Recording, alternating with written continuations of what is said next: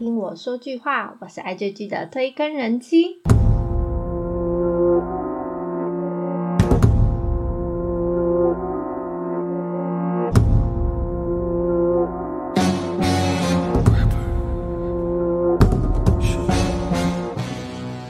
跟大家讲一个都市传说，就是半夜醒来千万不要跟小孩子对上眼啊！什么鬼东西？我相信有小孩子的朋友应该都会知道，千万不要跟他们对上眼，因为就不用睡觉了。嗯，那我为什么要讲这一个呢？今天要来介绍这部片《怪异》，就是他跟鬼佛对上眼以后就会发疯的一部最新惊悚悬疑剧。那《怪异》这部片其实是 TV 的原创电视剧，由张建仔执导，是《失速列车》还有《棒法》的严尚浩编剧跟刘永在编剧他们联手的新作，总共有六集，而且每一集大概只有三十分钟而已。上个礼拜一次上架，所以追起来非常的轻松。那剧情呢，其实在讲一尊神秘的佛像被发现了以后。村庄呢就开始发生一连串很诡谲的事情。那追寻前所未有的奇异现象的两个考古学家之间的故事，因为电影《失速列车》而名声响遍国际的导演严尚浩，他其实也是一位不得了的编剧。他不只是《失速列车》，还有之前的韩剧《救救我》、《棒法》或《地狱》，跟上次介绍的《侏罗之王》，其实都是严导的杰作。他的作品呢，一直都充满了非常悬疑、还有神秘，而且让人醒思的感觉。那这部片呢，其实有受邀今年二零二二年的坎城国际艺术节作为首映的影片。这也是韩国 OTT 平台的原创电视剧，他们第一次收到邀请，所以在还没开播之前就增加了不少的话题。这部剧也是两位大势演员具教焕还有申炫彬联手。那搭档前途无量的新生代演员郭东延还有南多岭领衔主演。那男主角具教焕，他其实因为去年《D.P. 逃兵追缉令》跟《师战朝鲜》的《雅信传》两部作品以后，知名度算大增。因为他之前都是在独立电影圈打滚，那一直到了前几年电影《失速列车二》才慢慢出现在大众的眼光。因为毕竟一般人其实很少去接触独立电影。后来呢，在《D.P. 逃兵追缉令》啊，真的是算是让他彻底的被一般普罗大众的观众认识到这一位宝藏演员，而且连李帝勋哦，都曾经在第四十二届青龙电影奖的颁奖典礼上，他在台上直接对着台下的巨教换告白，说想要跟他合作，是不是非常不得了？这次他在剧里面是饰演一位研究超自然现象的一个怪才考古学家，叫郑基勋。他在佛教考古学的领域上相当受到尊崇，但是前几年呢，自己的宝贝女儿在自己的生日当天发生了意外，于是呢，他就放下所有的一切，过着走一天是一天的生活。女主角申炫彬呢，这一两年凭着《机智医生生活》开始打响自己的知名度。她其实是二零一零年以电影《难兄难弟》正式出道，那到现在其实已经十二年了。那这一两年也才开始红，所以她也算是一个大器晚成的一个演员。这次在剧里面，她是饰演曾经是一位非常优秀的天才图案解读家，叫李秀珍。那因为意外事件，所以导致他的人生发生了巨变。那决定放下他所有的一切，回归自己的家乡种田啊，不是啊，也不是种田，就是当个呃翻译接接 case 这样子。那其实男女主角基勋跟秀珍啊，原本是一对夫妻，但是两个人在失去唯一的宝贝女儿后呢，认为都是对方的过错，所以离婚了。那他们在女儿忌日的前夕。就是秀珍所在的家乡晋阳郡，突然发生一连串超自然的怪异现象。那调查被诅咒的鬼佛过程的一个基勋呢，他为了解救自己的前妻秀珍，两个人就一同追寻着未知的恐怖真相。那这一部戏明明从简介或从剧情或者从海报上从拍摄，完全都是惊悚悬疑的氛围嘛。但是其实想不到，严尚浩导演啊，他却说他本来设定这一部片是爱情故事哦。哎，是不是误会了什么？他明明只要写惊悚剧就好了，好吧？那只是呢，他自己也有说，后来他也怕这个剧本太无聊了，所以就开始加一点点神秘的元素，就东加西加，东加西加，写着写着，整部片又变成他以前的风格的作品。不过呢，他还是硬是要坚称。这一部戏是怪异的恋情，除了男女主角之外呢，还有金智英、郭东延、南多岭等实力派的演员参与这部戏。那去年其实凭着呃《黑道律师文森佐》里面张汉书这个角色爆红的郭东延呐，这一次是饰演一个吊儿郎当，而且刚从监狱释放的一个小混混。他和由童星出身又被封为男神御用少年的南多岭饰演的派出所所长的儿子，有着一段非常矛盾的过去。那说真的，我觉得这整部剧的剧情其实非常着重在夫妻俩基勋跟秀珍的身上。那所有其他的人呢的剧情呢，我觉得有跟没有没有差，就多了好像就是哦多加几几分钟的剧。那少了也觉得好像也还好的。那这部故事的开始呢，是一个叫做晋阳郡的城市。那他挖出了一尊很古老的佛像作为开端。那当地的郡守应该就是称为市长这个等级的吧？那为了要宣传这一座历史非常悠久的佛像作为观光的景点，所以他不顾那些僧人，僧人就是和尚嘛。他们就反对市长啊出土这尊佛像，而且市长居然还将这尊佛像放在市政厅里面，准备当展览的重点。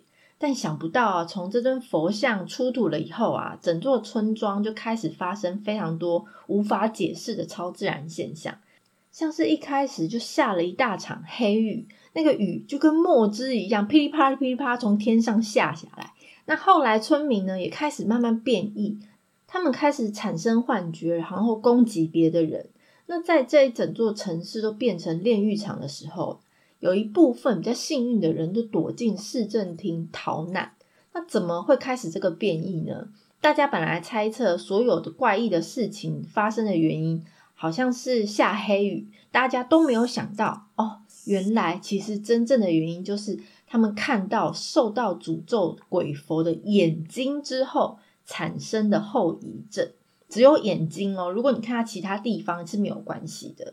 那所以只要跟这个鬼佛对上眼的人，他们就会因为内心最害怕或最讨厌、最憎恨的人事物而陷入自己恐怖的回忆，然后无法自拔，然后就发疯了。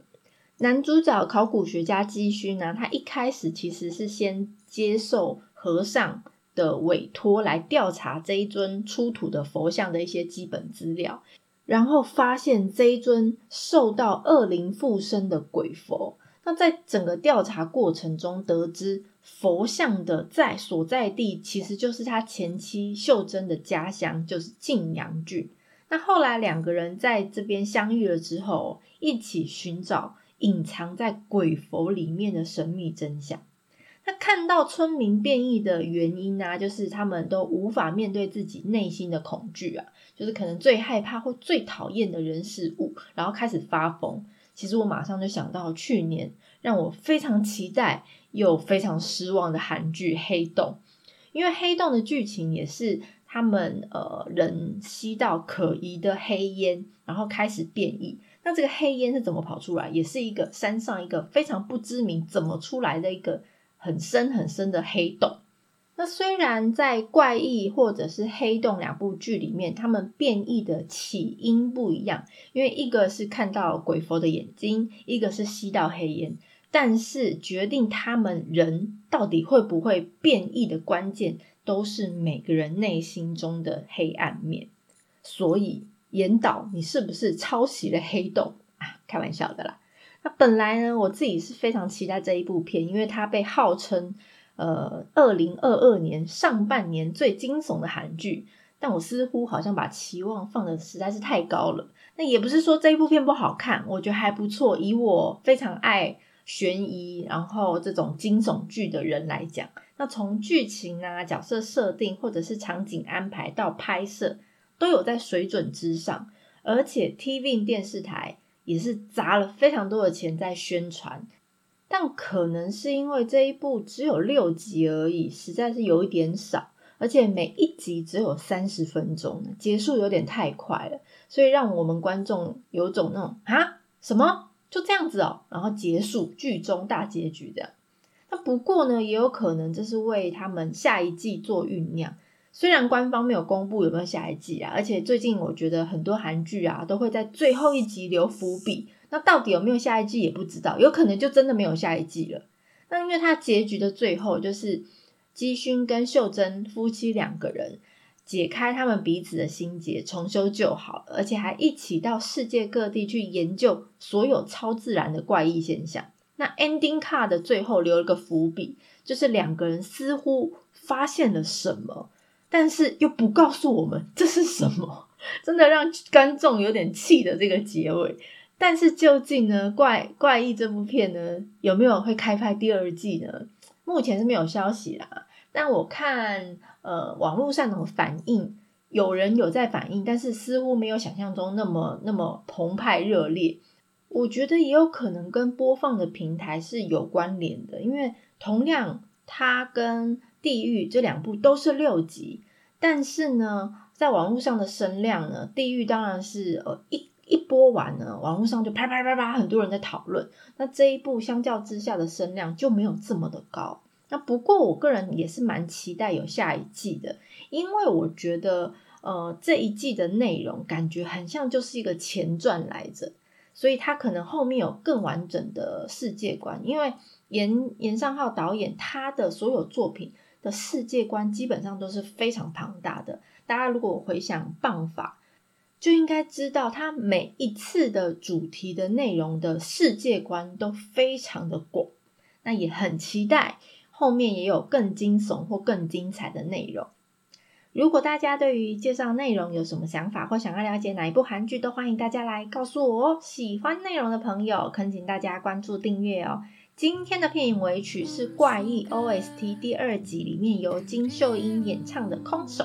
我是推开人妻，一起掉入无止境的追剧人生吧，拜拜。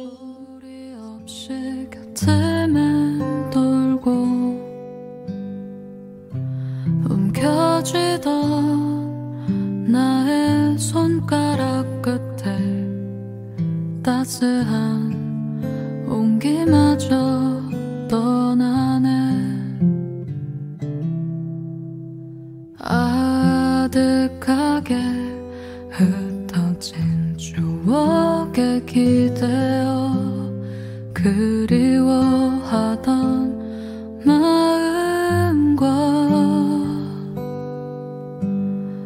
빈손에 스쳐 지나가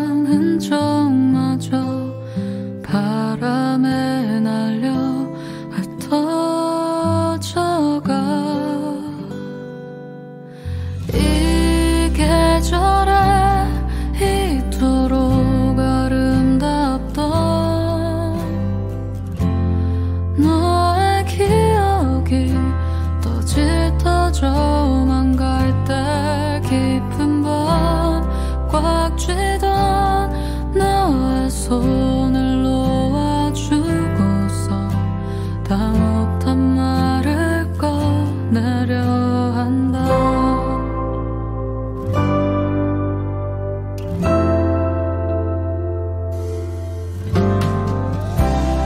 내 곁에 잠시 머물다